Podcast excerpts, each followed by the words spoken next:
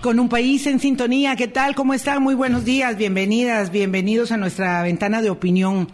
Estrenando casa, como se siente uno eh, acomodándose, ¿verdad? Entre los últimos trasteos y la ilusión de tener este un nuevo espacio refrescado, remozado. Aquí estamos.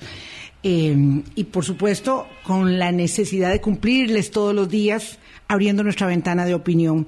Me complace mucho saludar aquí presencialmente, cara a cara, a doña Marcia Aguiluz y don Manuel Solís Avendaño que estaban con nosotros para el martes y que este, este programa teníamos que hacerlo esta semana porque primero ha sido un eje temático que en Hablando Claro hemos eh, sostenido a lo largo de los años y luego porque eh, Menester es cumplirles también a ustedes con las propuestas que les hacemos para cada día. Así que muchísimas gracias por acompañarnos en esta audición de Hablando Claro para abarcar un tema que siempre resulta ser muy sensible para la fortaleza del edificio democrático del país que tiene que ver con la elección de magistrados y magistradas a la Corte Suprema de Justicia. Marcia Aguiluz del Foro de Justicia. Buenos días, ¿qué tal? ¿Cómo estás, Marcia? Hola, muy buenos días. Muy contenta de estar acá compartiendo con ustedes y, y bueno, discutiendo, como dices, un tema que es de la mayor relevancia para este país. Don Manuel Solís Avendaño hace tiempo no tenía el placer de verlo, saludarlo. Eh, yo diría que Manuel es un maestro en, muchas áreas, en muchos campos, y no solamente en estos 15 años en Hablando Claro, sino antes también, cuando nuestra primera etapa más, más jóvenes hicimos Hablando Claro y además pasamos, por, por supuesto, por las aulas universitarias.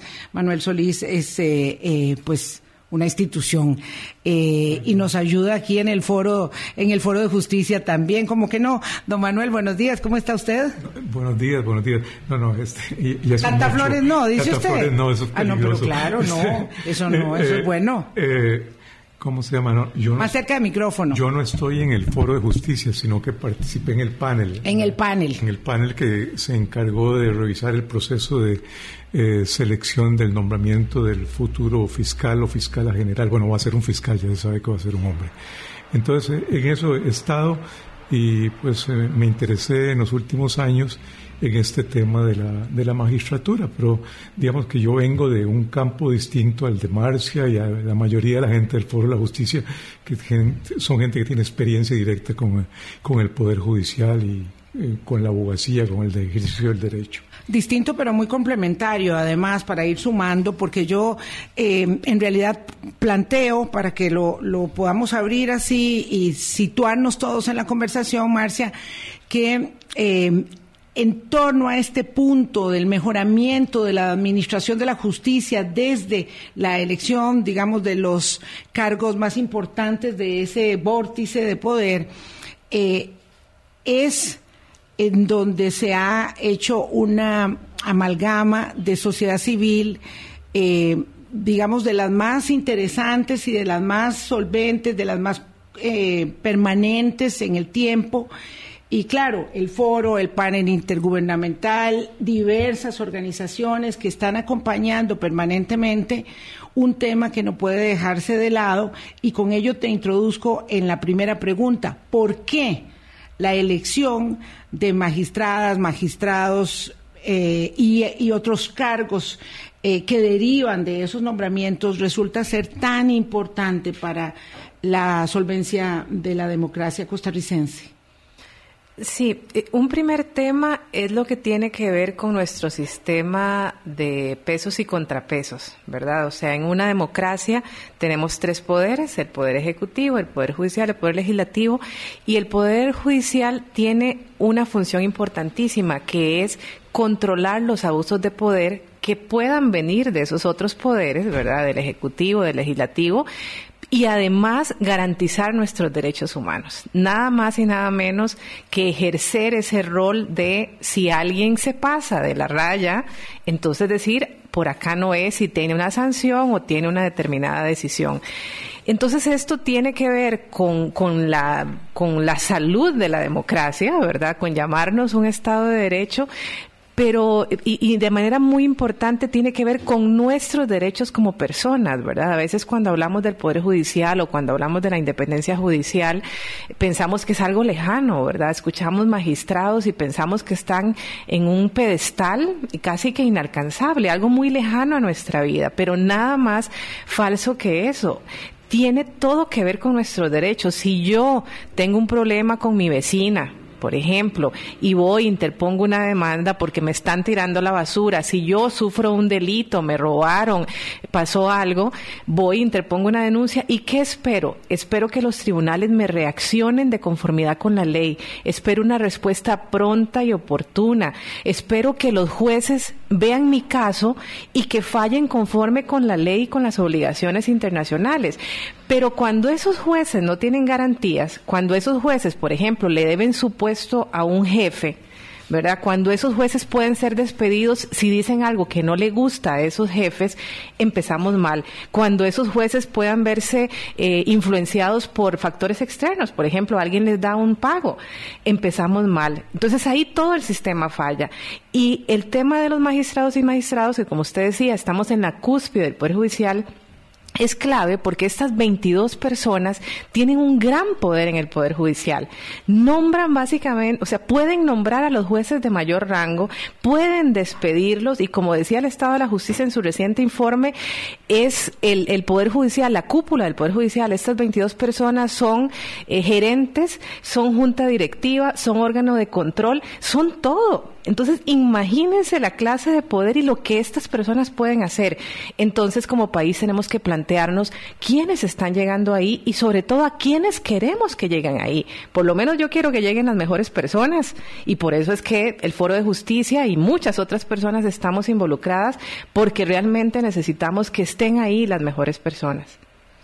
Eh, este este mm, argumento es el que eh, en efecto fundamenta nuestro interés permanente en el tema, porque la manera de seleccionar a esas magistradas y magistrados es un tópico de debate permanente en una gran cantidad de países, por supuesto no solo acá, pero eh, atraviesa, digamos, circunstancias muy complejas, complicadas, y por ello eh, no hemos terminado de resolver el problema. La semana pasada sí se dio un paso en esa dirección muy importante cuando la Asamblea Legislativa, eh, con una mayoría muy determinante, aprobó levantar el secreto que se establecía en el reglamento para la elección de magistrados y magistradas, también para otros cargos. Defensoría de los Habitantes, Contraloría, en fin, hay otros cargos también, pero en este particular queremos enfocarnos hoy. Eh, será muy determinante también cuando se elija el nuevo o la nueva defensora de los habitantes después de lo que ha sido esta gestión tan atropellada de la que ya casi eh, va saliendo del cargo, de la señora que ya casi sale del cargo. Don Manuel Solís, eh, ¿Cuál es su ah, primera mm, reflexión sobre la decisión de la Asamblea de por fin levantar el secreto en las votaciones para la elección de magistrados y magistradas, ahora que tenemos cuatro que vendrán? Mm. Eh, bueno, yo creo que esto se puede ver desde varios puntos de vista. Eh, uno de ellos es tal vez recordarnos algo que creo que sabemos, pero que no hacemos eh, siempre presente o consciente que es que nuestra institucionalidad, esta que llamamos nuestra institucionalidad democrática, eh, tiene muy diferentes texturas, ¿verdad? Hay zonas que son, digamos, vamos a decirlo así, muy pulidas, eh, suaves, eh, encomiables incluso, ¿verdad? Y hay zonas que son realmente ásperas y, e incluso e incluso groseras, ¿verdad? Entonces, eh, eh, lo, paradójico de todo esto es que estas zonas eh, suaves y, digamos que sé yo, el sistema de votación nuestro, el sistema de votación nacional, que son pues, para elogiar, ¿verdad? Conviven con otras formas y otros mecanismos de elección que son realmente eh, lamentables, ¿verdad? Y que incluso recuerdan a la Costa Rica pre-48, ¿verdad? Uno dice, bueno, parece que en determinados campos nosotros nos quedamos eh, anclados en, en, el pasado. Uno sabe que en la Costa Rica pre-48 el tema era el tema de las elecciones nacionales, ¿verdad? Que había un gran espacio para la eh, para el manejo de los resultados. Para la manipulación. Exactamente. Bueno, digamos que, que en otras zonas, eh, actualmente, después de la modernización de los años 50, después de lo que ha pasado desde entonces, estas, eh, estas líneas eh, eh, ásperas, estas zonas ásperas se mantienen. Y estas, estas zonas ásperas, a mi entender, se muestran muy claramente en muchas de las designaciones de la Asamblea Legislativa, ¿verdad? Eh, Vilma, vos lo mencionabas antes, se trata de la magistratura, pero no se trata solo de la magistratura, se trata de la Procuraduría, se trata de la Defensoría, se trata del Banco, de la directiva del Banco Central, se trata de la ARECEP, ¿verdad? Y cuando uno observa con detalle lo que ocurre en, estas, en estos campos, ¿verdad? Uno ve que con frecuencia se encuentra algo así como una especie de, de Lego, ¿verdad? Que se arma y desarma en cada ocasión. Lo pongo de otra manera. Imaginémonos que el Tribunal Supremo de Elecciones cambiara las reglas cada cuatro años, ¿verdad? Pues mira, eh, algo así puede ocurrir en la Asamblea Legislativa, en la Comisión de Nombramientos, en cuanto a eh, la designación, por ejemplo, de la magistratura, ¿verdad? Una vez dicen vamos a tener puntajes, otra vez dicen no vamos a tener puntajes, otra vez el puntaje es tal, otra vez el puntaje es tal, una vez vamos a calificar de esa manera, otra, otra manera de la otra, vamos a ponernos determinadas reglas que otras veces no usamos o que la siguiente no vamos a usar. Bueno, entonces uno dice, esto, esto, ¿cómo, cómo se explica? Esta zona, este, este enclave áspero, estos enclaves ásperos, pero que forman parte de nuestra democracia. Y a mí lo que más me preocupa es que eso es reivindicado en nombre de la democracia. Bueno, cuando hablamos de estos temas siempre sucede que como son, digamos, eh, también, ¿verdad? Digo también porque son políticos, pero también de orden muy técnico, entonces, eh, bueno, es muy fácil perder eh, la veeduría, el entendimiento y la comprensión de todos los que no estamos ahí. Entonces, cuando hablamos de que hemos dado un paso adelante, Marcia, en un tema que no se pudo, eh, hace mucho tiempo, pero particularmente hace cuatro años, cuando se hizo la reforma al reglamento legislativo, que fue muy importante, no se pudo abrir la votación. Hay respecto de ello incluso una acción de inconstitucionalidad planteada, pero ya sabemos que esas acciones tardan años. En todo caso, ahora sí se pudo abrir la votación para quitarle el velo del secreto a las que vendrán. Obviamente todavía no está en vigencia la reforma, eh, pero decíamos ese es un paso pero es insuficiente. Y ya Manuel avanzaba cuáles son los problemas que encontramos en la, eh, en la forma de seleccionar las ternas, que son finalmente las que alimentan la decisión de los eh, diputados en el plenario legislativo. La forma de seleccionar esas ternas en la comisión de nombramientos los ha llevado a ustedes una y otra vez a ese foro, a ese estrado, a brindar eh, testimonio, a dar declaración, a tratar de enderezar los procedimientos, pero resulta que como es tan abierto, es muy difícil de establecer un procedimiento de acuerdo a normas internacionales. Quisiera que nos hablara de eso. Sí, eh, primero quiero comentar rápidamente sobre el foro, ¿verdad? Porque algunas personas se preguntarán, el foro es un espacio conformado por instituciones académicas, por organizaciones de sociedad civil, por asociaciones de jueces, por ejemplo, eh, por personas individuales que somos estudiosas del tema de justicia. Es un espacio no político partidista, no recibimos fondos ni públicos ni privados, cada organización pone lo que puede eh, y hacemos el trabajo de manera voluntaria voluntaria y el foro surge precisamente cuando, a raíz del primer informe del Estado de la Justicia, donde ya el Estado de la Justicia evidenciaba problemas con este tema, con este y otros desafíos que tiene el Poder Judicial. Entonces nos dijimos, bueno, necesitamos un centro de pensamiento propositivo, ¿verdad? De veeduría, pero que también sea de propuesta. Y en el foro hemos evidenciado en este tema como varios desafíos. Hay desafíos que involucrarían reformas constitucionales. Por ejemplo, necesitamos abrir una discusión sobre, por ejemplo, la edad. 35 años es el mínimo constitucional. ¿Debe ser esa edad o debería ser más? Por lo menos en el foro habíamos discutido, habíamos propuesto que debería ser al menos 45 años. Pero eso es algo que hay que discutir. Y la medida internacionalmente supera por mucho 50. Muchísimo. ¿Verdad que muchísimo. sí? son en general personas más adultas. Porque claro, o sea, el cargo requiere un nivel de experiencia y de madurez emocional muy importante, ¿verdad? No solamente de conocimiento técnico, sino una madurez emocional. Entonces, bueno, hay, hay discusión que tiene que ver con cambios constitucionales que habrá que dar. Por ejemplo, ¿es la Asamblea Legislativa el órgano que debería nombrar o no? Hay modelos comparados, por ejemplo, en Italia, en otros países, pero hay reformas a nivel constitucional. Digamos que esas las llamaremos de largo plazo. Hay otro tipo de reformas reglamentarias, como las que ya vimos, que es el tema del voto público, que es definitivamente un paso muy positivo. Eh, encontramos ahora la voluntad política y ojalá que haya voluntad política para otras reformas. ¿Por qué es positivo el voto público? Porque ahora los diputados tendrán que explicar y razonar por qué le votan a una persona. Y el hecho de que los diputados tengan que explicar por qué hicieron su voto por tal persona, les va a obligar, esperamos nosotras, a ser muchísimo más cautos y más eh, vigilantes de a quiénes están votando, ¿verdad? ¿Por qué el perfil? A este que es doctor o a este que es licenciado, a este que tiene esta formación.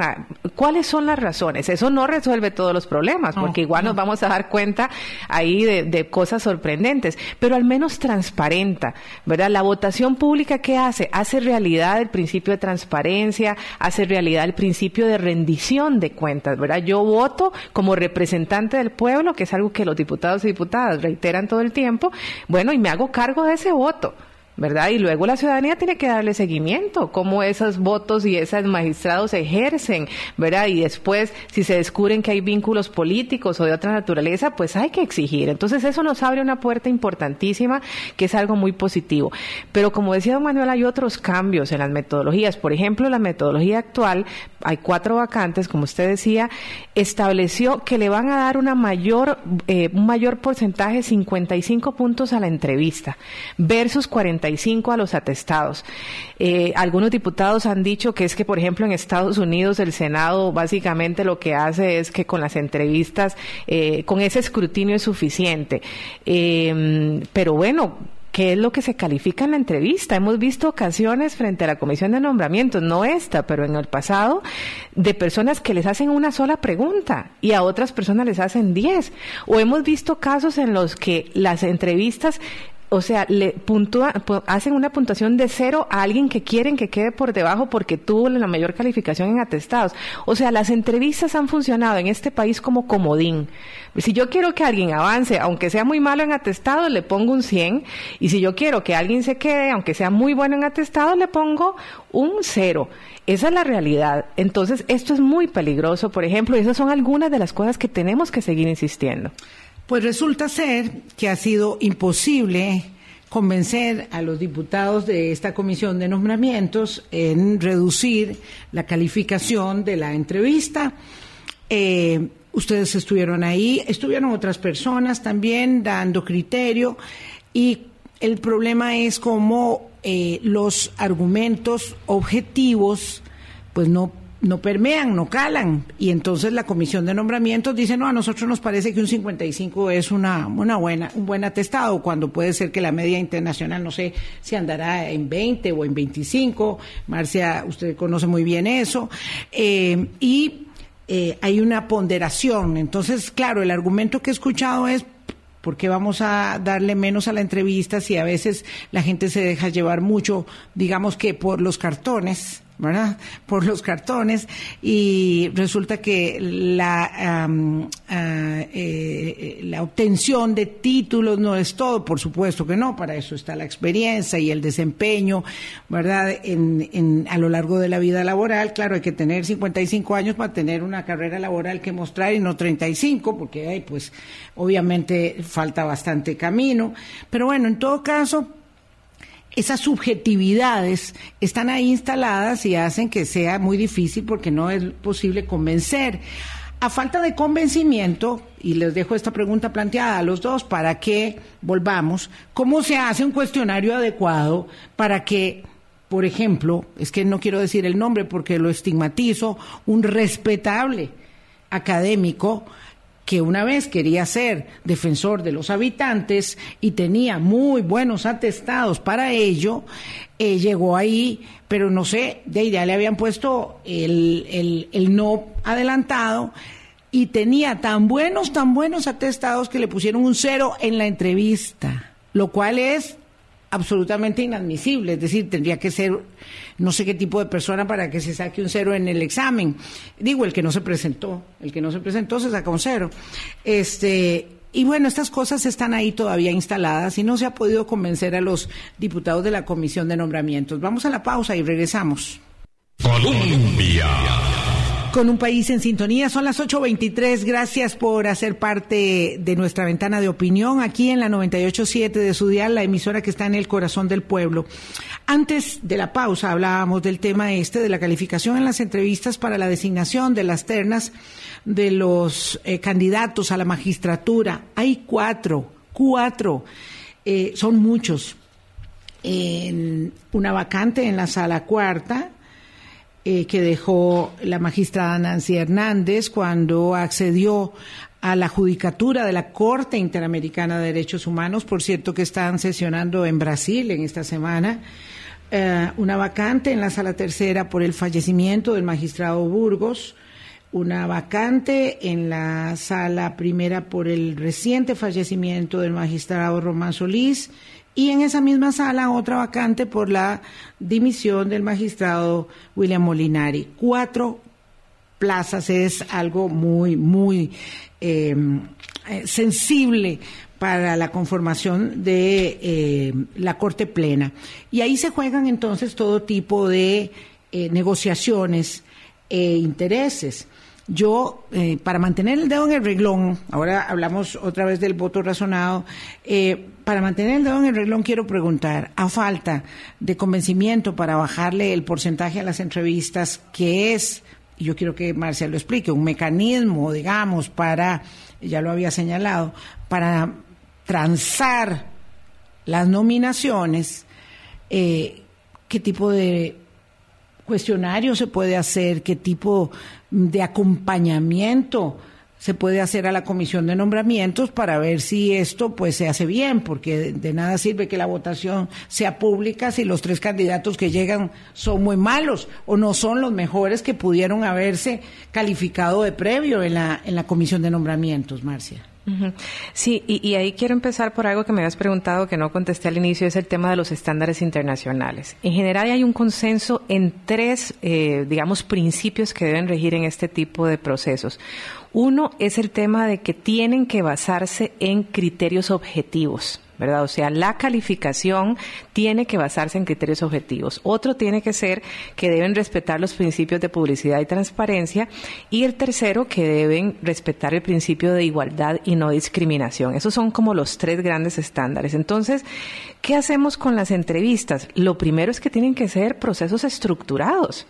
Los diputados y diputadas tienen que aclarar qué es lo que van a valorar. Estandarizar la entrevista. Y estandarizar la entrevista. Porque entonces, si usted sabe que no, no la pregunta concreta, no se le va a decir al candidato de previo, le voy a preguntar tal cosa, pero sí saber que va a haber, por ejemplo, un porcentaje respecto de conocimiento del funcionamiento del Estado democrático, por decir cualquier cosa, y que va a haber un porcentaje en relación con experiencia en el campo concreto. Si es constitucional, bueno, el 20%, 30 o 40% de la calificación se otorgará en función de su conocimiento específico. Un porcentaje determinado en habilidades blandas, inteligencia emocional, no sé. ¿Cómo podemos hacer criterios? claro que siempre al final va a haber un grado de subjetividad, o sea, no podemos aspirar a una objetividad completa, eso no existe. Pero en la medida en la que tengamos una entrevista estructurada y porcentajes definidos, así los diputados pues van a tener que explicar por qué a uno le otorgan tanto en habilidades tal, este porcentaje, y vamos a saber qué es lo que más ha pesado hace muy poco, cuando estuvimos en el Foro de Justicia en la Comisión de Nombramientos, una diputada decía sin ninguna preocupación que para ella lo importante era que el magistrado fuera provida. Por ejemplo, por encima de los atestados académicos, por encima de la experiencia, resulta que el mayor peso para ella, porque ella reconoce que estaba teniendo presiones con las cuales ella aceptaba, que su tema era que fuera una persona provida. Y entonces, bueno, a mí me parece eso preocupante, pero más allá de eso, si ese es el criterio que ella va a evaluar, tenemos claro pues por dónde va su voto y a quién representa, ¿verdad? Entonces podemos exigir también eso. Entonces, clave que sea una entrevista estructurada, con criterios definidos, con porcentajes definidos y que los diputados y diputadas justifiquen, porque imagínense qué ha pasado en el pasado, y don Manuel ahí puede ampliar porque ha sido un estudioso. Hay diputados que no han participado de las entrevistas y después evalúan no estuvieron en la entrevista y de pronto aparecen evaluando la candidatura. Es, es, una falta de seriedad absoluta. ¿Y qué efecto tiene eso también? Que eso inhibe a personas valiosas de participar. ¿Verdad? Porque usted habla con juristas, ¿por qué no te propones? No, yo no me voy a someter a ese circo. No porque yo no quiero ir a pedir votos, no porque yo no me quiero doblegar. Entonces, y no quiero decir que quienes están sometiéndose a eso lo hagan, ¿verdad? Pero lo que pasa es que tenemos un efecto que inhibe la participación de personas muy valiosas. Claro. Y eso también es muy preocupante, ¿verdad? Eso es seriosísimo. O sea, yo conozco casos de personas muy idóneas, jueces, que eh, han decidido participar y después de cinco intentos ya sienten que eso es una vergüenza, un oprobio, que además los están burlando o las están burlando y que se están prestando nada más eh, casi sin querer a a llenar una lista y decir aquí habían 20, pero escogimos estos tres, pero los buenos nunca salieron. Don Manuel, usted ha eh, entrado a trabajar este tema. No, yo, yo, quisiera agregar a lo que dice Marcia una pequeña cosa.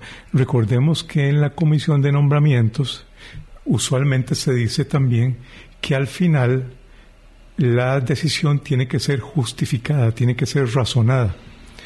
Y cuando se escoge la terna, ¿verdad? Ah. Eh, ahora, yo no he encontrado en los documentos que vi una, un razonamiento de por qué tal persona sí y tal persona no. ¿Verdad? Por ejemplo, cuando se escoge al tercero de la terna o se escoge a alguien que está fuera, fuera de la terna. Y como lo que ellos hacen, o lo que han venido haciendo por lo menos, es eh, resumir el currículo de la persona que, eh, que, escogieron para la terna como si fuera la justificación. Entonces, eh, con esto estamos tergiversando lo que es la palabra razonamiento.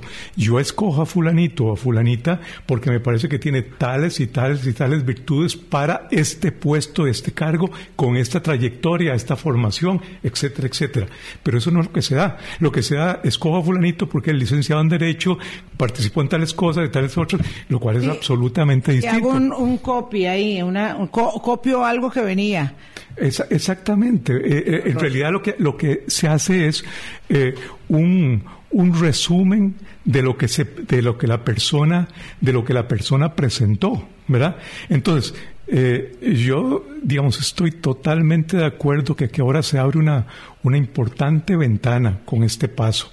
Ahora, el asunto es cómo se puede esto manejar. Por ejemplo, si el razonamiento fuera eso.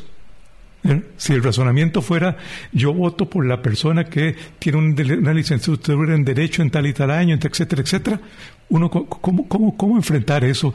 Eh, incluso, bueno, ahí está una degradación de la palabra eh, razonamiento claramente. Lo otro es que a mí me parece que es importante no olvidar que Costa Rica no tiene mecanismos para regular el lobby, ¿verdad? Que, que, los intentos que han habido, ¿verdad?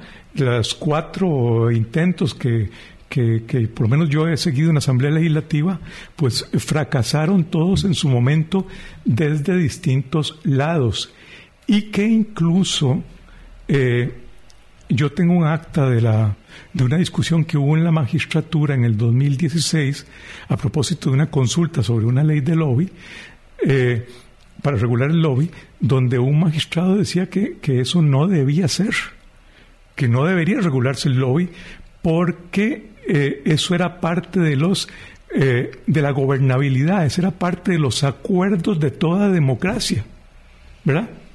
Y entonces... Es que no le puedo creer casi lo que le estoy oyendo, don Manuel. Sí, sí, es... es el, derecho a negociar por debajo. no, porque claro, sí, por supuesto eh, que la democracia tiene muchas eh, formas de establecer acuerdos, pero es que esas tienen que ser abiertas sobre la mesa. Esa vez, esta vez dijo, esto es parte de los mecanismos de negociación, ¿verdad? Ahora, imagínense ustedes, eh, nosotros nunca hemos visto personas negociando, ¿verdad? No, nunca. porque eso, eso ocurre por lo bajo. Lo único que, han pretendido estas leyes ha sido transparentar un poco esto, ¿verdad? Decir, bueno, ¿quién negocia con quién qué? Bueno, don Manuel Solís, eh, que ha estado estudiando este tema, que es sociólogo, que tiene mucha experiencia y que va a publicar un libro además. Espero. sobre el tema, sobre el tema. Eh, por eso es que tiene muchos eh, datos de su trabajo de investigación. Eh, y doña Marcia eh, Aguiluz, que es del Foro de la Justicia, ya vamos llegando aquí donde hay que llegar. Em, hay vasos comunicantes, ¿verdad? Que dicen, yo tengo derecho a hacer este lobby, eh, pero siempre que nadie se dé cuenta, ¿verdad? Porque luego nos encontramos a un magistrado ahí con un diputado reunido y les toman una foto y entonces dicen, bueno, no, qué casualidad que íbamos a vetar el nombramiento o la reelección de un magistrado Qué casualidad que era para vetar la reelección. Por ejemplo, que se intentó, bueno, fue terrible en su día, ¿verdad? Y la sala cuarta es el bocado de cardenal, es la sala cuarta. Entonces se intentó en su día con don Fernando Cruz, se intentó en su día con el eh, magistrado Paul Rueda, ¿verdad? Ha sido muy grosero y muy abierto porque este es el gran efecto que tiene este tipo de juegos y manipulaciones.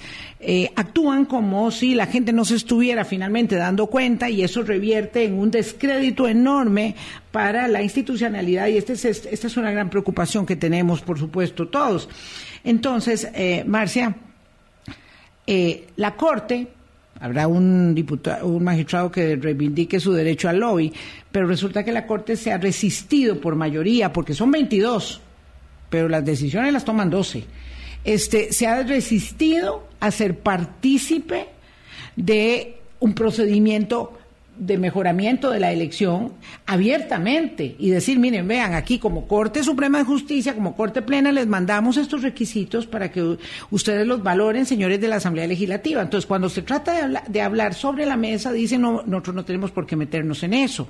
Cuando se trata de operar por debajo, sí, porque lo que hacen los diputados finalmente está, digamos, aupado por esa presión que ejercen algunos magistrados que se dedican a aceitar esas vías.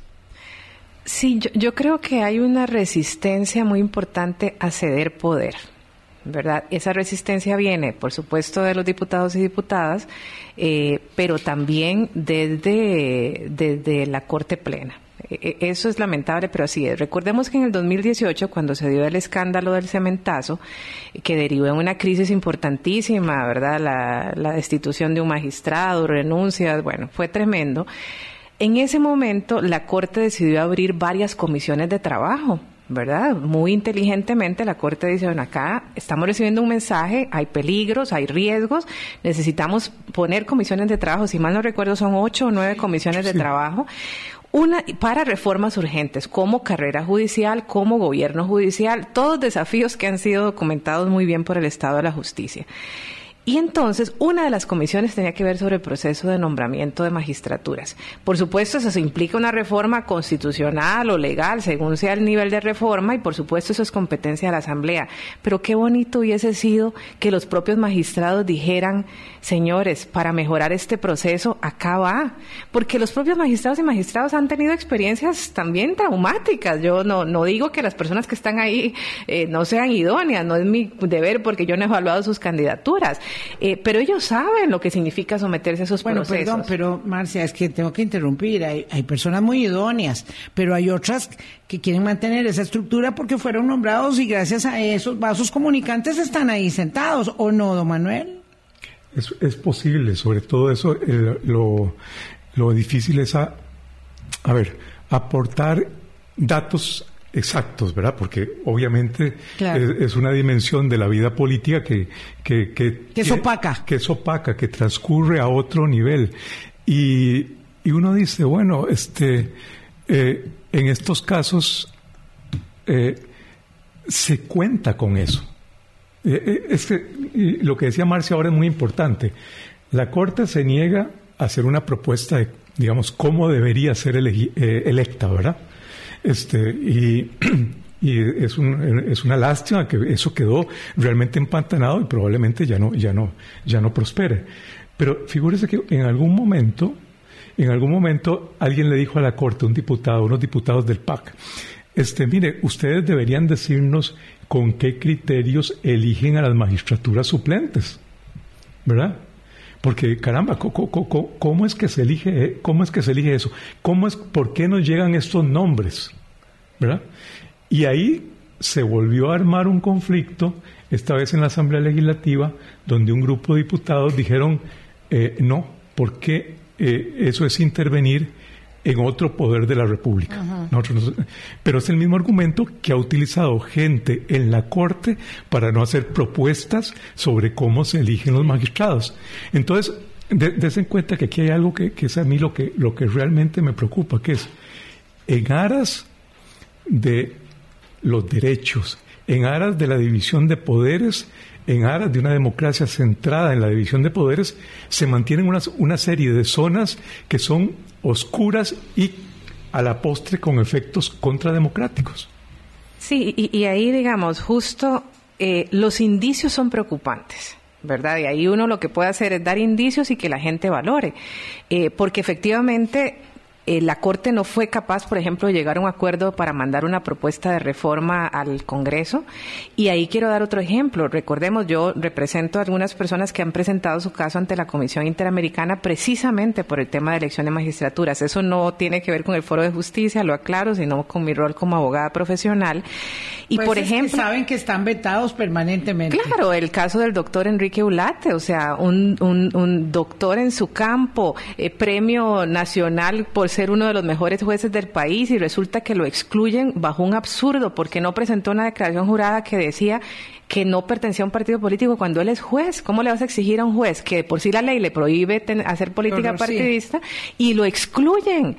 Lo excluyen y él va es una persona que no es dócil, que no es útil a los efectos de que es independiente. Y él va a la sala constitucional y qué dice la sala qué pena, pero los diputados pueden hacer lo que quieran. Y luego un grupo de ciudadanos y ciudadanas presentan una acción de inconstitucionalidad contra unas metodologías porque tampoco reunían los estándares internacionales, porque no había criterios objetivos, por una serie de falencias, y la sala que dice nuevamente la Asamblea es soberana de nombrar en el tanto cumpla con los requisitos a veces muy puristas, ¿verdad? Y, y, y, dejando pasar, dejando pasar, eh, viendo para otro lado. Eh, respecto de eh, la gran inconsistencia que ello representa y don Manuel y Solís y doña Marcia Aguiluz, pues ya entramos en el tema de las suplencias, que es un tema, un tema, ¿verdad?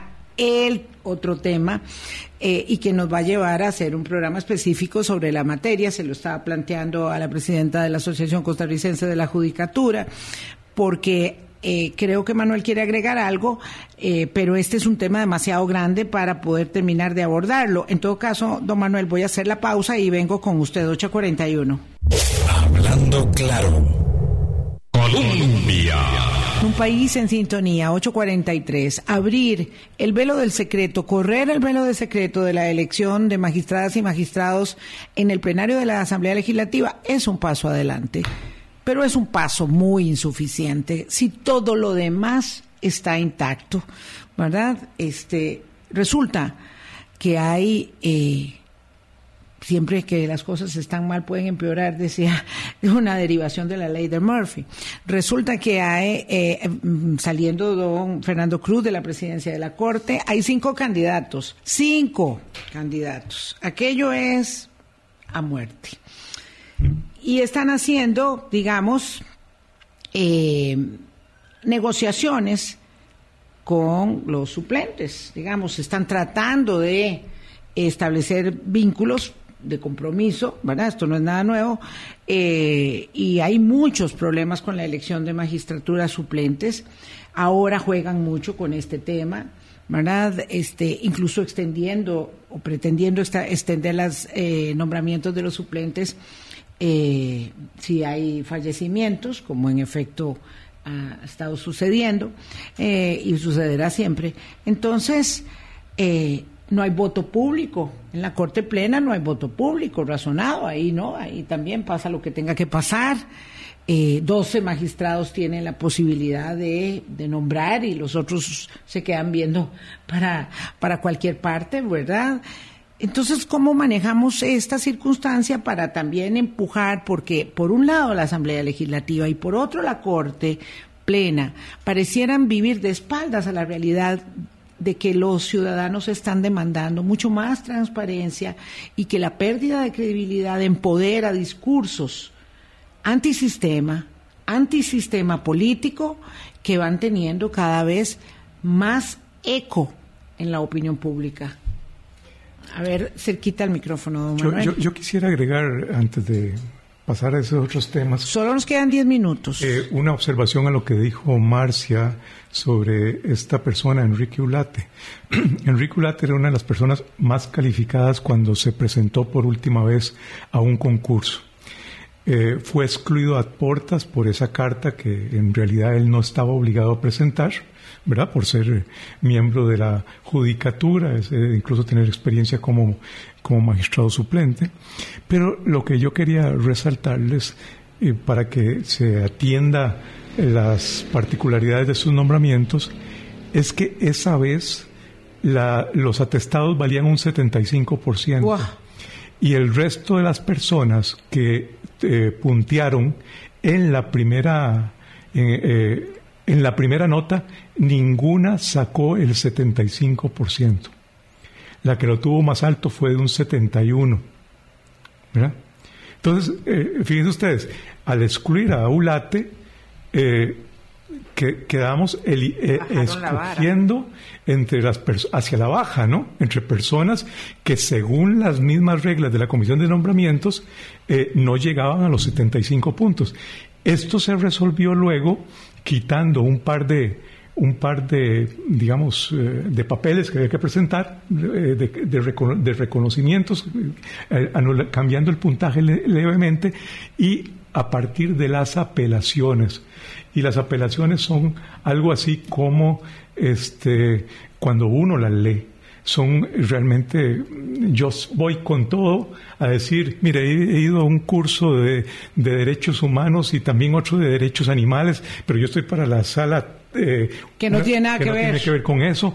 Y por favor, reconózcame en esta inversión en, en, doctorado que yo hice, pero no he terminado el doctorado, pero estudié, ¿verdad? Claro, y además, si no puedo en la primera, me voy a la tercera, y si no voy a la segunda, y hay, pero como si esto fuera eh, un mercado así. Tenemos muy poquito tiempo, Marcia, para ver si podemos, eh, sobre la elaboración que les había planteado. Sí, yo quiero llamar la atención de que estamos en un momento crucial y, me encanta que ya tengamos esta posibilidad y, ojalá que pueda haber, seguir sobre esos espacios porque la prensa tiene una gran responsabilidad.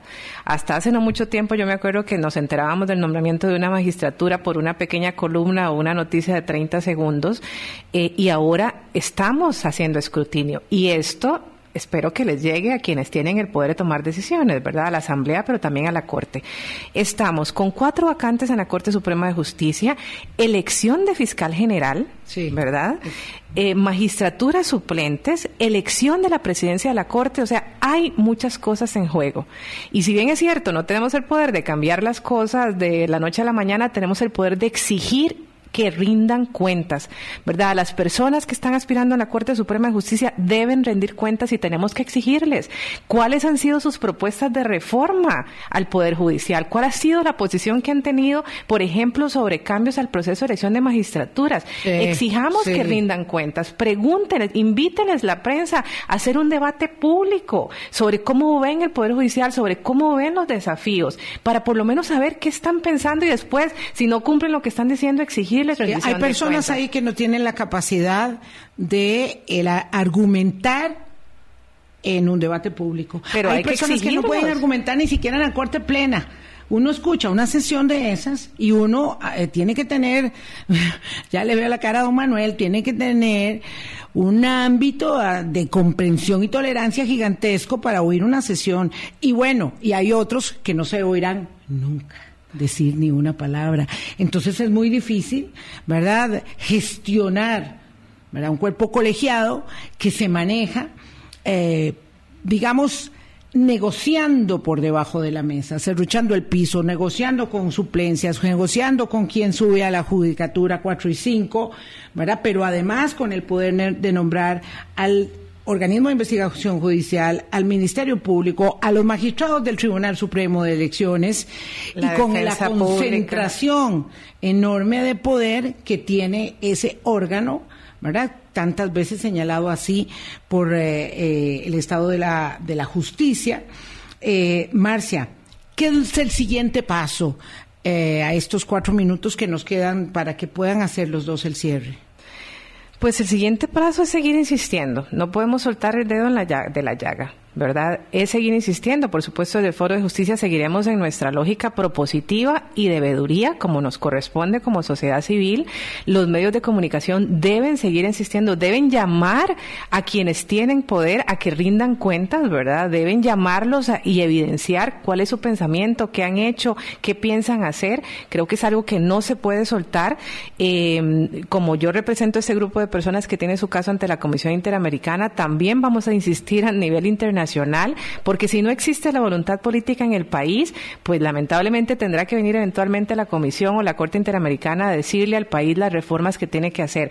Y todo esto, entendamos, necesitamos como ciudadanía involucrarnos. Un tuit, un mensaje, una pregunta que las personas hagan, eso les tiene que llegar a quienes tienen el poder de tomar las decisiones. Entonces, tenemos que entender que estos temas no son lejanos, no son de una élite, no son de una cúpula, afectan día a día nuestra vida si perdemos el Poder Judicial, si, dejemos, si dejamos que intereses grises estén ahí haciendo estas jugadas que no nos gustan, vamos a ver el impacto en nuestra cotidianidad. Entonces mi llamado es involucrémonos, involucrémonos en todos los espacios, hagamos las preguntas, pongamos los mensajes, exijamos rendición de cuentas y yo creo que cuando muchas personas se interesan, el asunto pues tienen, las personas que tienen el poder escuchan y ojalá esto pueda cambiar. Y ya vimos un primer paso positivo que hace no mucho tiempo parecía imposible. Entonces yo creo que esta asamblea a mí me da la esperanza de que pueda hacer cambios importantes y ojalá que entiendan que los cambios pasan por ceder poder,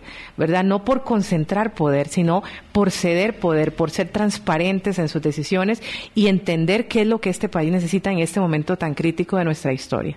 Marcia Aguiluz del Foro de Justicia, don Manuel Solís de panel y investigador del tema. Y yo espero este, este libro pronto para poder aprender mucho más sobre la elección de magistrados y magistradas, don Manuel.